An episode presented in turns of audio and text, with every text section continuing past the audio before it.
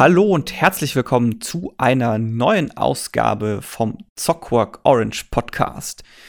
Heute möchte ich ein bisschen über Spieleentwicklung sprechen und dafür habe ich mir Simon vom Spiel Series Makers eingeladen. Hallo Simon. Ja, hallo Dominik. Es äh, freut mich, heute dich ein zweites Mal in einem Podcast begrüßen zu können. Genau. Äh, wir haben schon mal im Rahmen eines anderen Podcasts äh, über das Spiel gesprochen, aber darum soll es heute gar nicht gehen. Zumindest wenn dann nur ansatzweise. Ähm, genau, ich hatte zu Series Makers auch die Tage mal einen Newsbeitrag geschrieben, denn ihr seid seit 18. Oktober bei Kickstarter. Ja, das ist äh, richtig. Genau, um den, um, das, um den Rest des, Spiel zu, des Spiels zu finanzieren.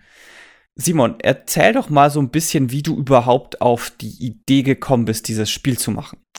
Ähm, ja, das ist äh, eigentlich so fast genauso klischeehaft, wie man sich das sogar vorstellt. Also das ist jetzt schon äh, acht Monate her, über acht Monate sogar. Also im Februar war das. Da hatte ich nämlich gerade meine ersten Semesterferien und ähm, nach den ersten vier Wochen, wo man dann endlich mal entspannt hat, oder dann hat man sich irgendwie gedacht, so acht Stunden Counter-Strike am Tag, das ist auch nicht das Wahre.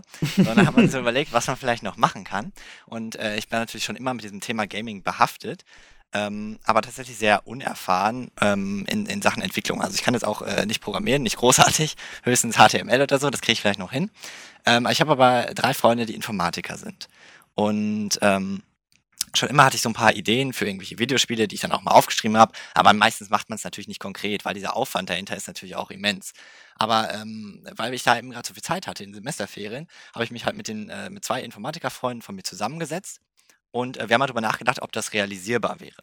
Und relativ schnell kam dann leider raus, dass es ähm, nicht möglich ist, weil die einfach, wir hätten halt entweder mit C oder mit Unity arbeiten müssen. Und ähm, sowohl das eine als auch das andere haben die beide nicht ähm, ausreichend beherrscht, sage ich mal.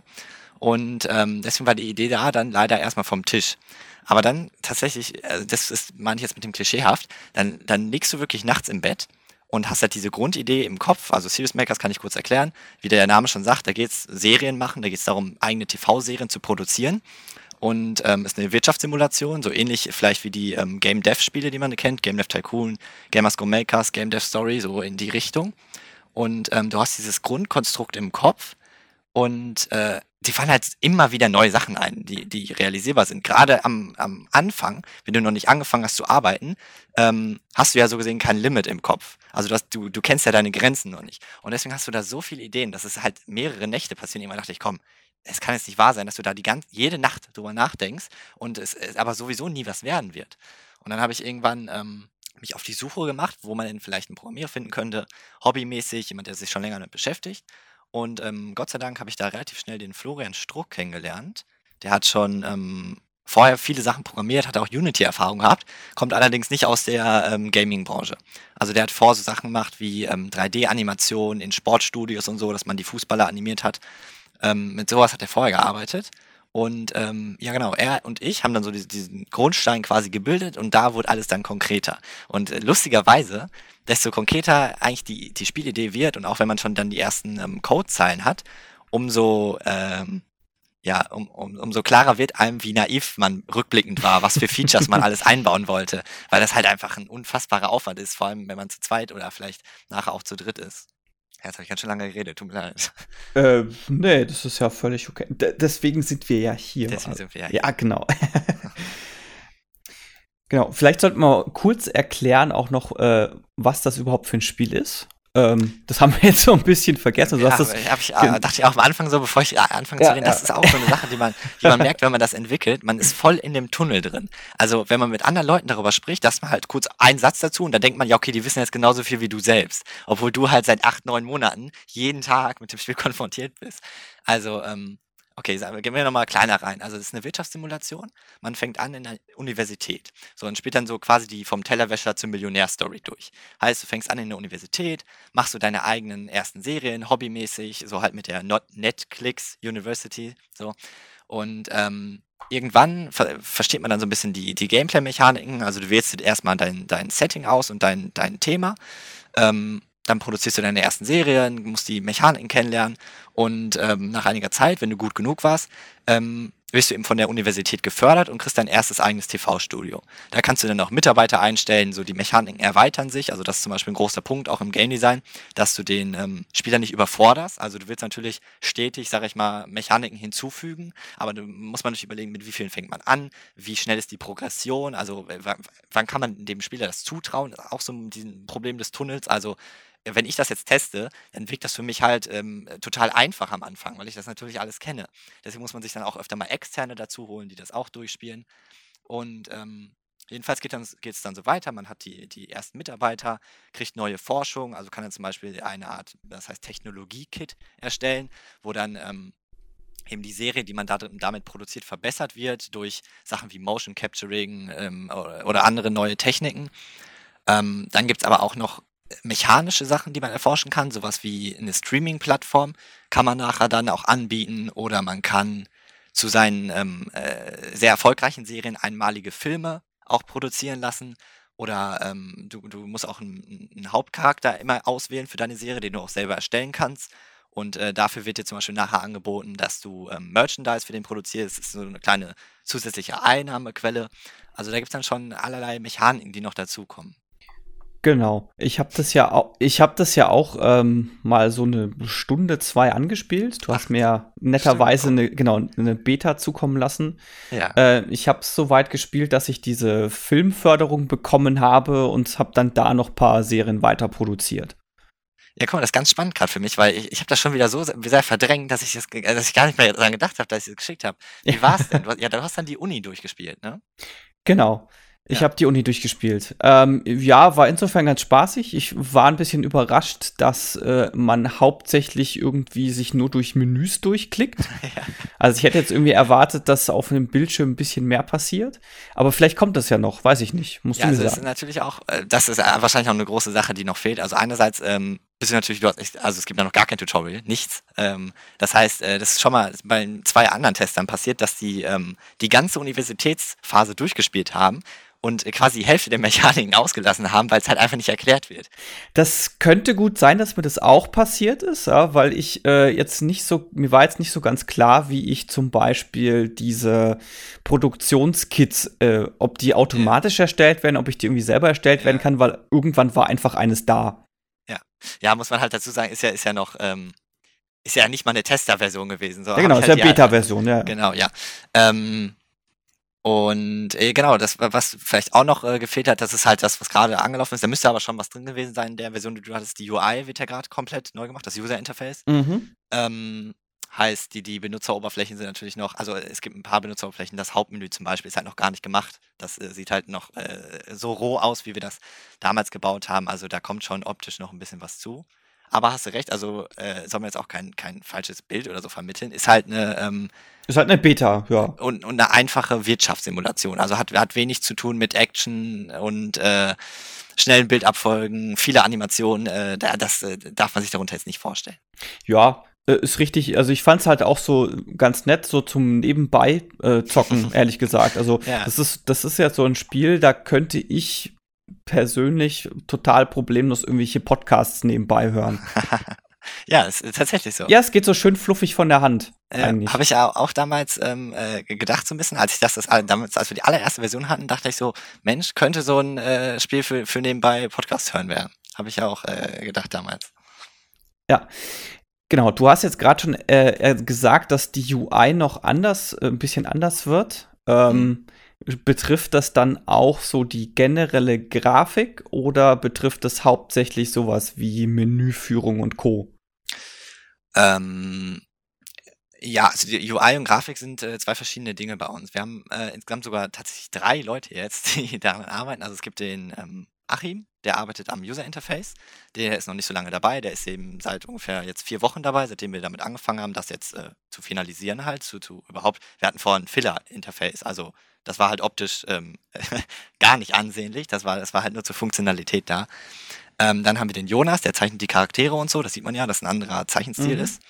Und der Eugen, der ähm, macht die Stages, der macht alle Grafiken. Und ähm, der, das User Interface, das äh, wird jetzt in den nächsten Wochen fertig werden, drei, maximal noch vier Wochen. Und ähm, das habe hab ich auch letztes Mal in einem anderen Podcast erzählt.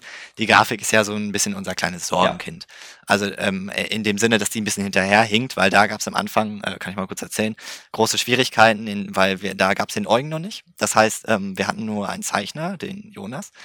Und ähm, wir wollten damals alles zeichnen lassen. Und äh, hat sich schnell herausgestellt, dass wir Probleme mit der Perspektive haben also, dass das perspektivisch einfach stimmt, alles.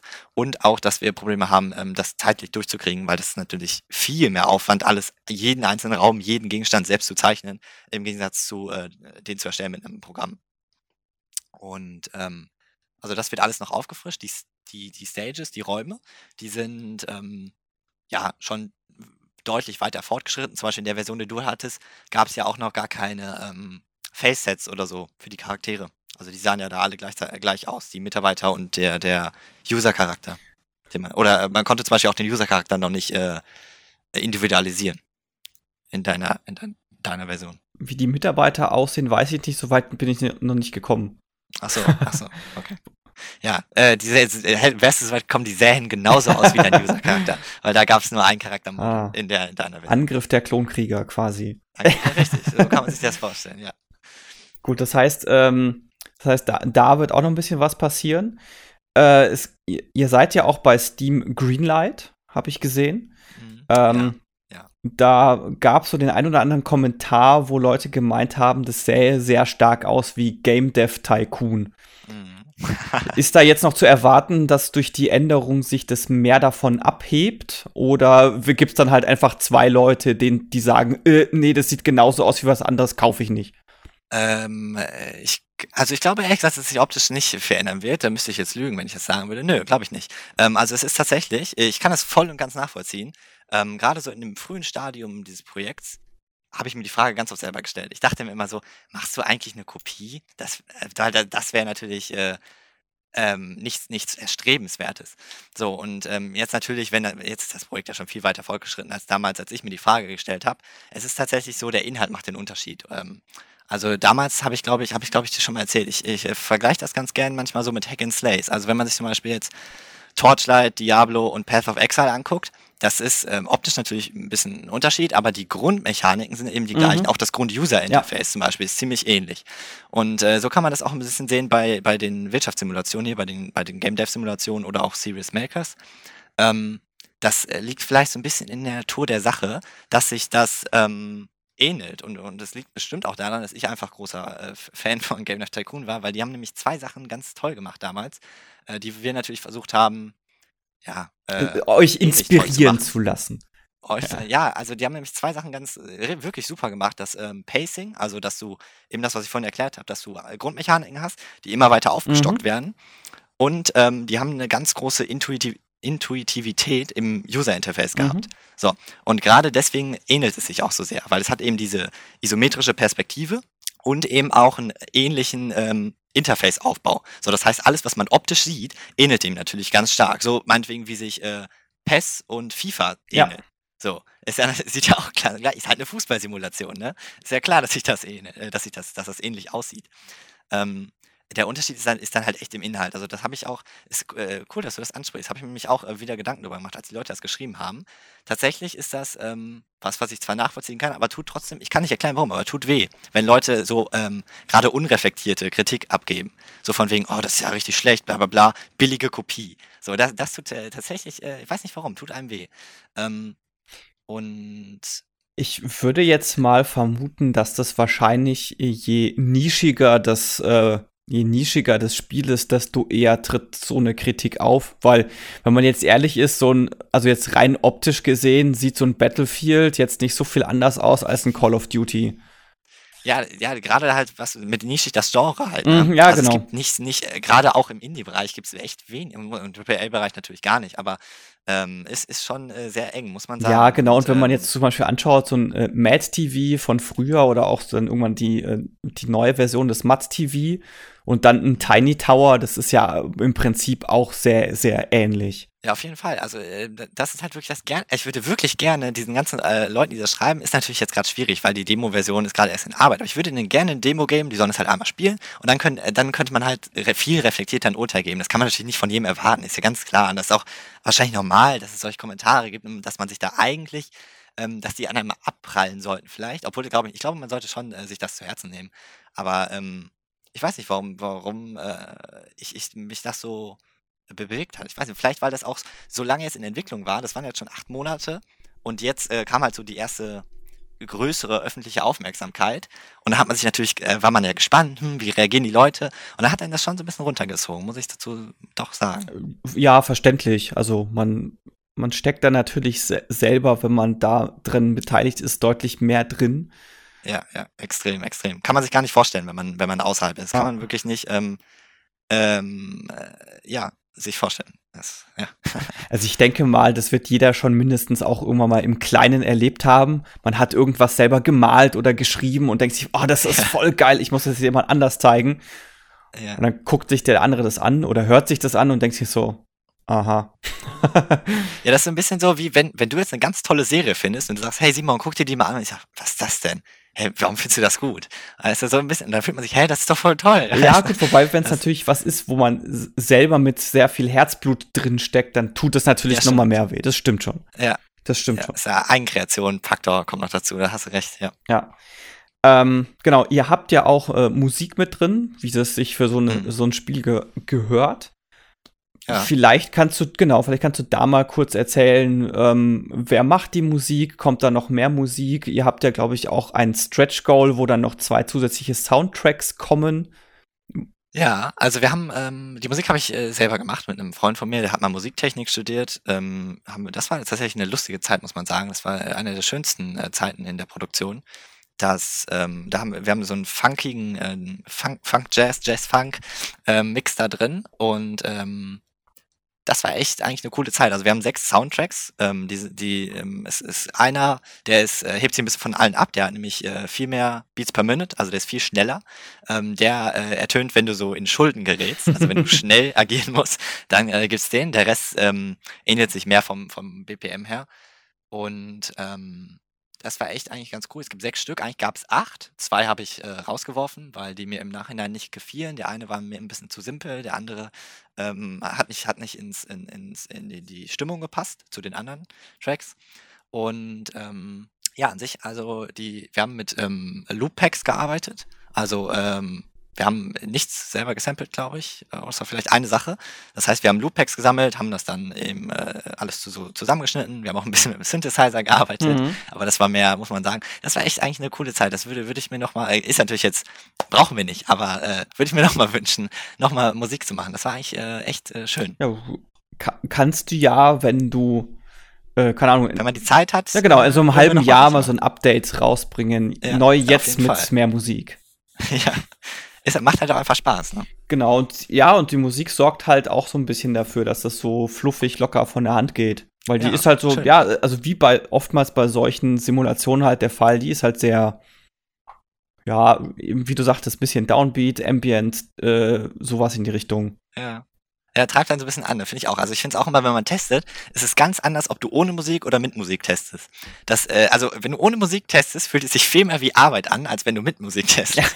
mit, Musik, mit Musik fühlt es sich immer an wie Spielen. Ja. ja, bei mir ist es ja zum Beispiel so, wenn ich irgendwelche Shooter spiele, dann äh, packe ich ja. mir auch immer irgendeine Musik rein. Meistens halt irgendwelches Drum and Bass oder sowas, weil das halt total gut passt. Gerade wenn man irgendwelche schnellen Online-Shooter spielt. Ja, und da ist er so ein bisschen, komm mal ein bisschen ja. runter, 60 BPM. Ja, ja, genau, komm mal ein bisschen runter, entspann mal ein bisschen, produzier paar Serien. ja. Gut, ähm, du hast vorhin schon erwähnt, dass ihr immer wieder mal externe Leute testen lasst. Mhm. Wie sucht ihr euch die Leute raus? Ähm, wie läuft das ab? Vielleicht kannst du da ein bisschen was zu erzählen. Ja, also das ähm, ich, äh, wie gesagt, ich habe halt eine Gamer-Vergangenheit, das heißt, man kennt relativ viele Menschen, ähm, äh, die auch unterschiedliche Spielegeschmäcker haben. Also ähm, zum Beispiel habe ich meinen Bruder, das auch äh, eine, war einer der ersten, der es gespielt hat, obwohl ich weiß, zum Beispiel, der, also der spielt nie Simulation, der hasst das wirklich. Der ist halt ein totaler Kompetitiver, wenn man so will, ein Casual-Spieler, der aber, ja, kann man nicht sagen, er ist schon ein Core-Gamer, also er spielt viel, aber er spielt Casual-Spiele, wenn man so möchte. Also, ähm, Battlefield, Call of Duty, League of Legends, World of Warcraft, also ähm, äh, und World of Warcraft nur PvP. Ähm, und das ist halt echt gar nicht sein Ding eigentlich. Und da dachte ich, komm, wenn der das gut findet, dann ist es schon gar nicht schlecht. Weißt du? So, also äh, das war einer der ersten, der es getestet hat. Dann ähm, auch viele aus meinem Umfeld, die, ähm, da habe ich darauf geachtet, äh, ich kenne nämlich einige, die eben auch andere ähm, Wirtschaftssimulationen gespielt haben und äh, die haben dann natürlich eine gewisse Vergleichbarkeit. Und ich habe auch äh, guten Freunden von mir, denen ich das äh, ja zumuten kann, dass die sich dann nochmal fünf Stunden extra Zeit nehmen, um vorher mal ein anderes Spiel zu spielen, zum Beispiel jetzt sagen wir Game Dev Tycoon, dann sage ich zu denen, hey, Lukas, spiel mal Game Dev Tycoon fünf Stunden und dann komm mal vorbei, dann spielst du mal bei uns und dann sagst du mir mal, was dir so auffällt, was sind die Unterschiede, was haben die vielleicht besser gemacht, was ist bei uns auch gut. So äh, ähm, sind wir da vorgegangen. Hast du das auch Leute testen lassen, die du nicht kennst? Weil ich würde jetzt natürlich die Gefahr sehen bei äh, Leuten, die ich kenne, dass die womöglich äh, nicht 100% die ehrliche Antwort geben wollen, einfach um, nicht, um dich nicht zu verletzen. Das stimmt, ja. Ähm, Stimmt, ist ja ist ein Faktor dafür. Also es gibt zwei Leute, die es getestet haben, die ich nicht kenne. Die waren da auch ähm, nicht deutschsprachig dann. Ähm, die, diese Phase kommt aber ehrlich gesagt noch. Also ähm, das ist wäre eben, wenn das User Interface fertig ist, gerade auch mit Tutorials, weil dann ist es ähm, deutlich einfacher, auch den Leuten das näher zu bringen. Also so ist es zum Beispiel auch immer oder oftmals ähm, schwierig, den Leuten zu sagen, ähm, also es gibt zum Beispiel Dinge, die halt noch nicht funktionieren, von denen wir aber wissen. So, und dann, da, sowas muss man natürlich auch mal vorsagen, weil sonst äh, kommt es mhm. ja alles noch mit ins Feedback rein und sowas. Also das, ähm, das Briefing ist einfach viel aufwendiger, wenn du die Mhm. Person Ja, nicht ja, kennst. klar, klar. Ich habe ja vorhin schon erwähnt, dass ihr bei Kickstarter seid. Jetzt muss man leider dazu sagen, dass die Kickstarter-Kampagne nicht so gut läuft. Deswegen würde mich jetzt interessieren, was passiert, wenn die Kickstarter-Kampagne erfolglos bleibt, besonders im Hinblick darauf, dass ihr ja schon ziemlich weit seid und das äh, anvisierte Release-Datum ja im Januar ist. Ja, äh, gute Frage, schwierige Frage. Also, ähm, vielleicht kurz zu den Gründen, warum es nicht so läuft. Ich habe das kurz, äh, gerade als wir telefoniert haben, schon ein bisschen angeschnitten. Also, es gibt mehrere Gründe dafür.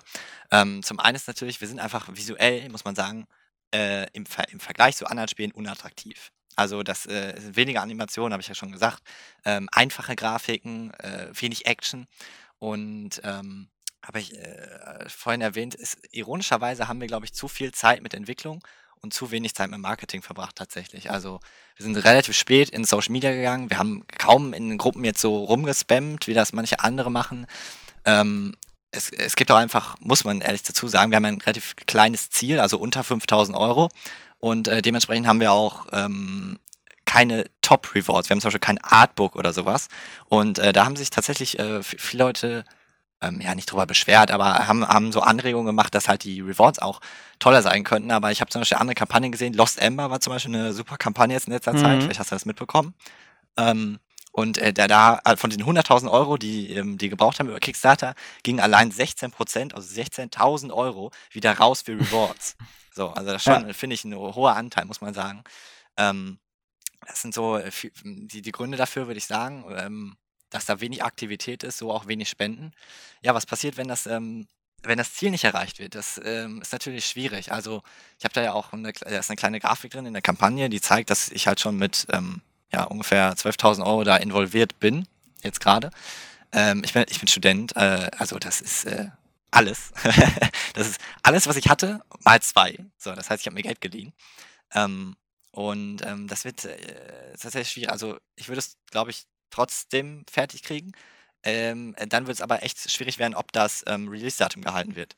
Weil, ähm, also es gibt, es gibt noch eine andere Möglichkeit, so gesehen so eine Art Investor, wenn man so möchte. Ähm, der würde dann aber natürlich die Refinanzierung nochmal komplizieren, wenn man, wenn man das so sagen kann. Das ist ja ein bisschen abstrakt alles. Also ich, ich kann so viel sagen. Fertig werden wird es auf jeden Fall. Release-Datum, ob man das da noch einhalten könnte, wäre schwierig. Ähm, alles in allem wäre es eine blöde Sache, wenn man das Ziel nicht erreichen könnte. Dann drücke ich natürlich die Daumen, dass es klappt. Ja, vielen Dank. Ich hoffe es natürlich auch. Habt ihr denn mal drüber nachgedacht, das auch irgendwie für Mobilgeräte rauszubringen? Weil ich meine, ihr verwendet ja schon Unity und ich könnte mir vorstellen, dass so ein Spiel auch relativ gut auf für ein Tablet oder so funktioniert. Ähm, ja, tatsächlich, haben wir drüber nachgedacht. Ähm, ist auch pst, ist auch geplant. Ähm, aber äh, ohne Zeitdruck tatsächlich. Also ähm, erst nach normalem Release würden wir dann an dem ähm, an der Mobile-Version arbeiten. Gesetzt im Fall, ähm, ähm, das, das ist dann auch refinanziert und alles, alles super, keine Gedanken machen, denn ähm, das war tatsächlich auch eine Frage, jetzt vor vier Wochen haben wir ja mit dem, mit dem richtigen User-Interface angefangen und es war halt auch eine Frage da. Also weil Mobile muss ja überlegen, wegen Mhm, der genau. Buttongröße, die muss natürlich dann äh, angepasst werden. Und äh, das ist tatsächlich relativ, wäre relativ einfach, in Anführungsstrichen einfach, ähm, das zu, zu importieren auf Mobile-Geräte, ähm, auch eben wegen der Unity Engine. Ähm, das ist auf jeden Fall ein Gedankengang und das kann man auch, glaube ich, ganz gut auf dem Handy spielen, muss man sagen, von, von den Mechaniken her. Ja, genau. Also jetzt rein auch so von der Bedienung her. Also hätte ich mir jetzt eben auch gedacht, dass das relativ gut gehen müsste. Ja, ist auf jeden Fall äh, eine Möglichkeit, haben wir auch drüber nachgedacht. Ist auch ein äh, Stretch Goal tatsächlich bei Kickstarter. Sehr schön. Ganz, ganz am Ende. Ja. Okay, Simon, ich habe noch eine letzte Frage an dich. Und zwar, wenn du so die letzten acht Monate zurückblickst, was war so die größte Fehleinschätzung, so quasi der größte Fail, der da vorgekommen ist oder den du jetzt so im Nachhinein als mein Gott, war ich da naiv bewerten Ah. würdest? Ach Gottchen, oder kann ich aber jetzt, können, können nur eine Stunde reden. deswegen sollst du Ähm. nur einen rauspicken. Ja, es ist tatsächlich schwierig. Also ich glaube, ich glaube, vielleicht ist es jetzt nicht so das, was man erwartet hätte, aber das, äh, die größte Fehleinschätzung war das Balancing, glaube ich. Ähm, weil das ist tatsächlich eine Mammutaufgabe. Also gerade bei einer Simulation, das Balancing ist echt furchtbar. Gerade, was heißt furchtbar, ist echt anspruchsvoll, kann man sagen. Gerade weil, ähm, wenn man so, es fängt ja in der Universität an, du hast ein gutes Balancing hinbekommen, das finde ich geht auch da schon. Also das Pacing ist auch ganz okay. Und äh, dann aber diesen, ähm, diesen Sprung zu schaffen, zum Beispiel in die nächste Stage, also in den nächsten Raum, und äh, dass es da dann wieder perfekt ist, dass es eben auch dynamisch ähm, gut bleibt, dass man zwar, wenn man, wenn man äh, gute Kritiken erzielt, genug Geld bekommt oder viel Geld bekommt, um weiterzumachen, dass man, wenn man schlechte Kritiken bekommt, eben ähm, ähm, äh, äh, vielleicht, vielleicht auch äh, an den Rand der Insolvenz kommt oder so, dass es auch gute Game Overs gibt. Ähm, so, oder mit den ganzen Forschungen, dass man zu, äh, genug bekommt, aber nicht zu viel, dass man sich auch freut, wenn man jetzt eine neue Forschung erzielt hat. Also diese, wir haben ja echt viele Variablen, muss man sagen, da drin. Und äh, gerade auch mit den ganzen Mechaniken, die sind alle sehr ähm, balance-lastig und das habe ich echt total unterschätzt. Gerade eben auch, weil ich halt ähm, keine, keine Erfahrung, muss man einfach sagen, keine Erfahrung da habe, sehr naiv an die Sache rangegangen bin. Sieht man ja auch an, an der Grafiksache, was ich erzählt habe. Ähm, das ist echt schwierig. Das wird auch jetzt noch ähm, in der letzten Zeit. Also ähm, wir werden ja noch die, das User-Interface komplettieren. Grafik, natürlich passiert ja noch was, Charaktere, Grafik. Ähm, und dann eben auch Balancing, Pacing. Das sind so die drei großen Sachen. Oder wenn man so wie vier so großen Sachen, die jetzt noch anstehen. Okay. Äh, Thema Balancing fällt mir jetzt oder fällt mir halt auch gerade noch ein, es ist halt auch so schwer greifbar und so schwer messbar. Also das geht ja immer dann an der Stelle auch so ein bisschen darum, macht das Spiel Spaß? Und das ist halt wahnsinnig schwer messbar, ne? Ja, und es hängt natürlich auch viel vom, vom Spieler ab, muss man sagen. Ne? Also äh, dann äh, tatsächlich müsste man sich vielleicht sogar noch öfter externe Leute holen, die vielleicht, also äh, wirklich dann wie- wieder Neulinge und wieder Neulinge. Weil wenn ich was vom Anfang verändere, ist es natürlich immer schwierig, sich in die Position zu denken, hm, was würde denn jetzt der machen, der das hier noch nie gespielt hat? Würde der direkt von Anfang an vielleicht eine gute Kombination aus ähm, eben diesem Setting und dem Thema wählen? Oder wird der eine mittelmäßige wählen?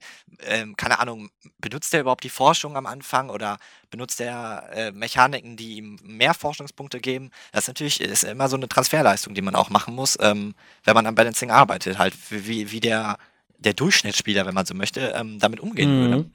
Jetzt bist du ja Student, ja, das heißt, du hättest Zugriff auf ganz viele weitere Studenten, die haben doch alle, die, Ja, oder der Volksmund würde sagen, die haben doch eh alle Zeit.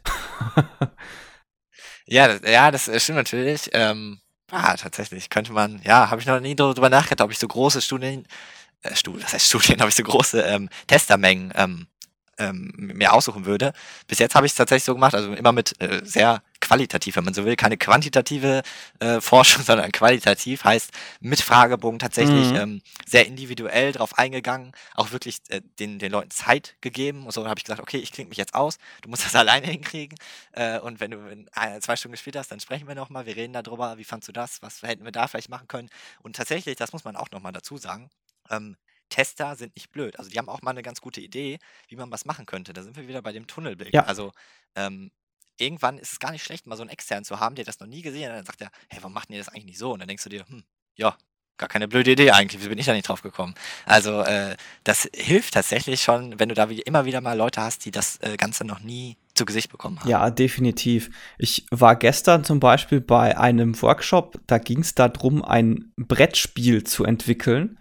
Und dann haben wir halt so gegen Ende des Tages, hat, also es waren zwei Gruppen, und dann hat man zum Ende des Tages hat jeweils die eine Gruppe das Spiel des anderen ausprobiert. Und dann merkst du halt erst so, okay, wo du da halt deinen Tunnelblick hattest, weil du halt selber die ganze Zeit drin ja, bist und stimmt. du weißt die Mechaniken. Und dann schreibst du so eine grundlegende Spielanleitung und dann fehlt da halt die Hälfte. Und die müssen das halt alles nachfragen. Das ist echt sehr faszinierend. Ja, da, da sollte man echt immer drauf achten. Das ist ja eben auch so eine Sache, die vielleicht ähm, bei uns ja dem kleinen Team geschuldet ist, wenn man so möchte. Also ich kann mir schon vorstellen, dass da große Studios deutlich ähm, mehr, mehr, mehr das Augenmerk drauflegen, ähm, immer wieder halt einen neuen Input zu bekommen. Ja, und die haben ja äh, Zugriff auf ganz andere Benutzerzahlen. Also da gibt es ja. ja. die ganzen Beta und sonst was Programme von ja. äh, Steam und Origin und so weiter. Ja, ja, ja. Alles klar. Simon, ich danke dir, dass du dir die Zeit genommen hast. Äh, gern geschehen, kein Problem. Es war, es war mir eine Ehre, kann man sagen. Passend zu deinem Nachnamen. Ja, sehr schön. Genau, wir sind am Ende des Podcasts angekommen. Ähm, wenn ihr Lust habt, äh, Serious Makers zu spielen, dann geht doch zur Kickstarter-Kampagne. Die werde ich natürlich auch in den Show Notes verlinken. Ansonsten geht einfach auf kickstarter.com und so sucht dort nach Serious Makers. Ansonsten, wenn euch dieser Podcast gefallen hat, hinterlasst uns gerne Feedback auf zockworkorange.com oder .de. Gerne auch bei iTunes, auch das lesen wir. Und wir hören uns nächste Woche wieder. Bis dahin. Bis dann. Ciao.